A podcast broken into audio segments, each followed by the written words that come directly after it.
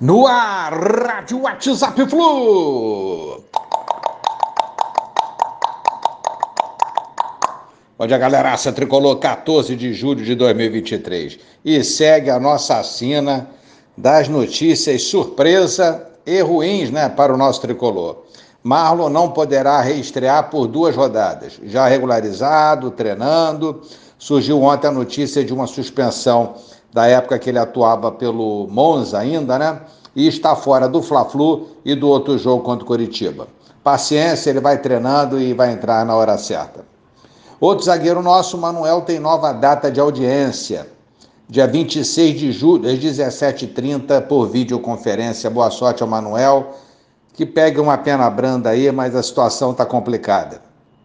Garfados sempre. Fla-Flu no Luso Brasileiro ontem, terminou 0 a 0 Esquerdinha fez um gol de rebote, botou a bola nas redes do Flamengo e o gol foi anulado no impedimento, é, num erro escandaloso da arbitragem. O jogo foi válido pela segunda rodada do Grupo A da primeira fase do Brasileiro Sub-17. E aquele negócio, gente, é dose, né? Tem apito camarada em todas as paradas, em todos os cantos. Fluminense emprestou mais um atleta, Abner, 20 anos, ao CSA até o fim da Série C. Atleta tem contrato com o Fluminense até dezembro de 2024, esteve emprestado a Voltaço, retornou e agora sai de novo emprestado outra vez. Boa sorte ao Abner. É tempo de Fla-Flu. Grande público domingo pela 15ª rodada do Brasileiro.